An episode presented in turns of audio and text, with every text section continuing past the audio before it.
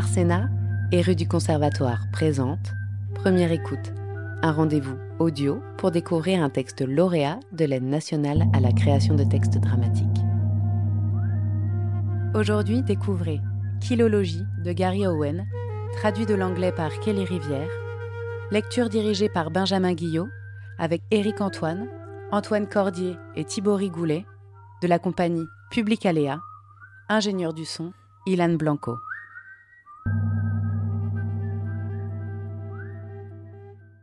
Une fuite de gaz, il fait? S'il y avait une fuite de gaz, on me l'aurait signalé. J'en ai pas entendu parler. Je regarde Marc, hoche la tête. Marc s'éloigne, les yeux déjà baissés sur son téléphone. Pas de problème, je dis. Je lui montre le document. Vous signez pour nous dire que vous ne nous laissez pas entrer? Je signe rien, moi. Ok. Donc je vais mettre entrée refusée et je regarde bien son nom sur le badge par James. Et comme ça, on saura. En cas de problème. Les fuites de gaz, ça peut poser problème des fois. Et je souris. Ok, une seconde, il dit. Il cherche un numéro sur l'écran, le tape. J'entends que ça sonne. Ça sonne, ça sonne. Ça sonne, ça sonne. Et ça tombe sur la messagerie. Le gardien termine l'appel, laisse pas de message. Et je souris.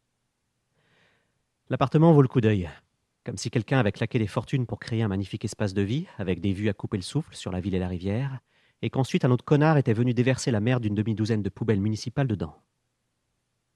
Je renifle l'air et prends mon rôle un peu trop au sérieux. Marc aussi. Il n'y a pas de fuite ici, je dis. Le gardien dit Quoi? Vous arrivez à savoir juste comme ça Ben, ça sent le gaz pour vous, là, je dis. Je fais un signe de la tête en direction d'un tas de plats emportés prêts à vaciller à part ces cochonneries qui pourrissent? Direct, Marc lance. Vaudrait mieux aller chercher le détecteur, histoire de vérifier. Ça marche, je dis, même si c'est une perte de temps. Et je sors du salon, direction le couloir. Je me dirige vers la porte d'entrée. J'ouvre la porte d'entrée et je la lâche. Je ne franchis pas le seuil. Je laisse la porte se refermer et je suis toujours à l'intérieur. Et pendant que la porte se referme, je me dirige vers les toilettes juste à côté du salon. J'essaie de calculer mon coût au mieux, pour que la porte des toilettes claque en même temps que la porte d'entrée, pour que le bruit de l'une couvre le bruit de l'autre, mais je ne me déplace pas assez vite, et je suis obligé de laisser la porte des toilettes entr'ouverte. Dans le salon, j'entends Marc déployer le peu de tchatch qu'il a. Dans ma tête, je calcule le trajet que je ne fais pas jusqu'au camion pour prendre le détecteur. Ça me prendrait tant de temps pour aller à l'ascenseur, tant de temps pour que l'ascenseur arrive, tant de temps pour descendre les sept étages, tant de temps pour sortir du hall d'entrée, tant de temps pour arriver au camion, tant de temps pour sortir mes clés, et là, le téléphone sonnerait. Une urgence, donc je traînerai pas. Je raccrocherai très vite, et après j'appellerai Marc. Je tape son numéro, et j'entends son téléphone sonner à quelques mètres de moi. Il décroche, et je dis rien. On s'est entraîné avec moi qui parlais vraiment, mais après il y avait toujours le risque qu'on entende ce que je disais. Donc pour cette partie-là, il faut que Marc parle à un téléphone silencieux. Il est nul à ça. Il se précipite, il ne laisse jamais assez de blanc à la personne à laquelle il est censé parler pour qu'elle dise vraiment quelque chose. Ah, ok, il dit. Pigé. D'accord, j'arrive. Ok. Dakodak. Dakodak, putain. Je les entends qui arrivent le long du couloir. Marc dit au gardien qu'il y a une canalisation principale qui a pété en plein centre-ville, qu'il faut qu'on arrête tout pour aller là-bas tout de suite. Il passe juste devant moi. Il n'y a que la porte des toilettes entre moi et le type, elle est même pas bien fermée, et c'est sûr, il va regarder dans cette direction, il va me voir là, et alors tout sera fini, et... La porte d'entrée s'ouvre. Quatre bips pendant que le gardien tape le code.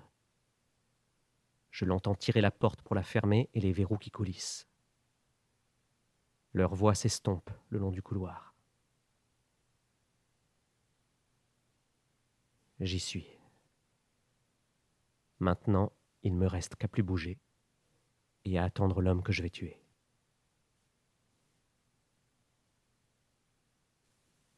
Papa a foutu le camp.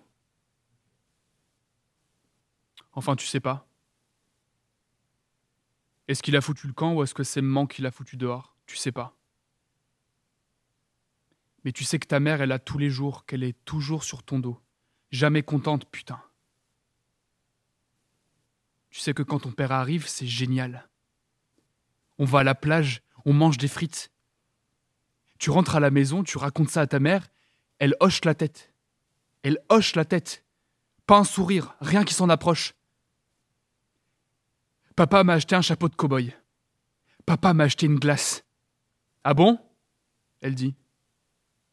Il te faut un nouveau manteau? T'en as acheté un, papa? Bah non, parce qu'il fait jamais ça. Et toi, t'imprimes pas. Juste après l'anniversaire de mes 8 ans, papa débarque dans une camionnette rouge. Toujours une voiture différente à chaque fois que je le voyais, et toujours déglingué. J'ai un truc à te montrer, il dit. Là, sur la banquette arrière, dans un carton, il y a Maisie. Mais elle s'appelle pas encore comme ça. Elle est jolie Je dis. C'est une bâtarde, il fait, mais plutôt border collie. D'accord, je dis, parce que j'y connais que dalle. Il dit Elle te plaît? Je fais oui, je crois que oui. Tant mieux, il fait. Parce qu'elle est à toi. Et je la re-regarde. Je tends mon bras pour la caresser, elle se retourne et tout doucement, elle me mord pas, elle referme juste sa mâchoire sur ma main. Elle est à moi.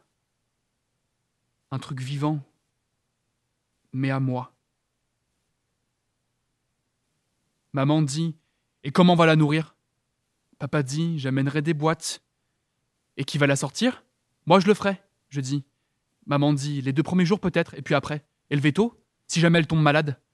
Je tiens Maisie dans mes bras elle me donne des grands coups de langue. Papa dit très bien, je la reprends. Tu sais ce que tu veux. Je la reprends. Maman le regarde, me regarde. Maisie vient lever sa tête dans le creux de mon cou et, à cet instant, je comprends à quoi sert le creux de mon cou. C'est pour que Maisie love sa tête dedans. Je dis S'il te plaît, maman. S'il te plaît. Et maman fonce vers la cuisine et se met à fracasser des casseroles.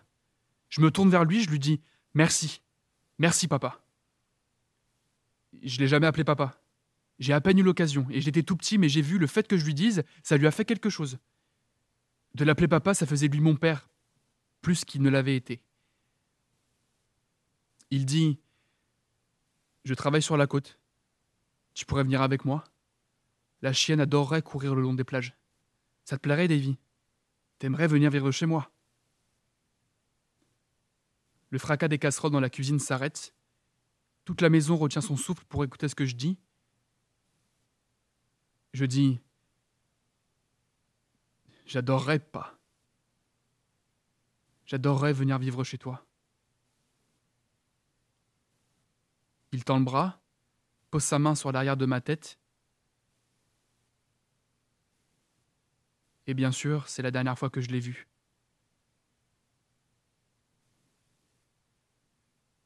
C'est la dernière fois que je l'ai vu avant des années. Ça, c'est une information intéressante. Une fois que tu as réussi à créer un produit qui rapporte des dizaines de millions, tu t'aperçois que tu deviens éminemment fascinant pour un grand nombre de personnes, ce qui n'était pas du tout le cas avant. Les gens sont notamment fascinés par le fait qu'un idiot, sans visiblement aucun horizon comme toi, ait réussi à créer un truc qui rapporte tellement de fric, il te demande c'était quand le moment magique? Comment ça s'est passé quand l'éclair a frappé? Ils veulent que ce soit un éclair parce que tout le monde peut être frappé par l'éclair. Si c'est un éclair, tout ce qui t'est arrivé à toi peut très bien leur arriver à eux aussi, et sans fournir un réel effort, mais c'est pas comme un éclair. Ce qui se produit, c'est une lente accumulation de détails qui paraissent souvent sans rapport les uns avec les autres et qui sont peut-être voués à l'échec, mais qui te restent en tête et c'est plus comme une planète qui se formerait à partir de la poussière que comme un éclair. Sauf qu'au lieu que ce soit la gravité qui réunisse la roche et la poussière, c'est toi, avec ton talent. Et un boulot de malade. Ça n'existe pas, le moment légendaire du Eureka, jamais. Sauf avec Kilology, c'est arrivé. Le jour de mes 23 ans. J'invite ma famille chez moi, dans mon appartement, mon premier appartement, rien à voir avec le palace qui me sert de chez moi en ce moment, mais quand même un appartement à 23 ans que j'avais acheté cash. Loin d'être un accomplissement mineur, ça. la visite se poursuit de la cuisine au salon et mon père reste à l'écart. Il regarde par la fenêtre. L'air interrogateur, boit une gorgée du vin que j'ai acheté, loin d'être bon marché, grimace. L'avale comme si c'était un médicament, et je dis Il y en a du plus amer, si tu préfères, papa. il dit Non, je prends ce qu'on me donne. Pas de problème, je dis. Vide-le dans l'évier s'il n'est pas à ta convenance. Il dit Tu sais quoi? Je dis Non, papa, mais je t'en prie, éclaire ma lanterne. Et là, il regarde tout l'appartement, fait bien en sorte que je vois bien qu'il prend tout en considération, tout ce que j'ai fait, et il dit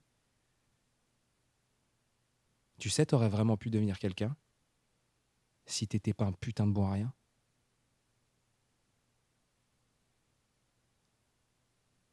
Je dis à la tienne, quelle aimable pensée, et le jour de mon anniversaire, comme c'est gentil. Je nous réunis dans le salon, réclame un selfie de groupe et je mets un terme à la fête en insinuant que je suis attendu dans un endroit plus sympa. Une fois la famille congédiée, je saute sur mon vélo, file vers le bureau et je mets les machines en route. À ce moment-là, on était une toute petite boîte, avec un seul de nos jeux qui faisait un vrai carton, un jeu de baston comme il y en avait des centaines de disponibles sur toutes les plateformes. J'extrais la photo de famille de mon téléphone, je découpe la tête de mon père et je la colle sur la tête du dernier boss du jeu. Et je passe la soirée de mon anniversaire seul à massacrer virtuellement mon père. À le tuer d'une façon horrible, puis à le ressusciter pour pouvoir le tuer d'une façon encore plus horrible la fois d'après. À jouer et rejouer sa mort encore et encore. Et c'est à cause de cette soirée que je suis devenu ce que je suis aujourd'hui.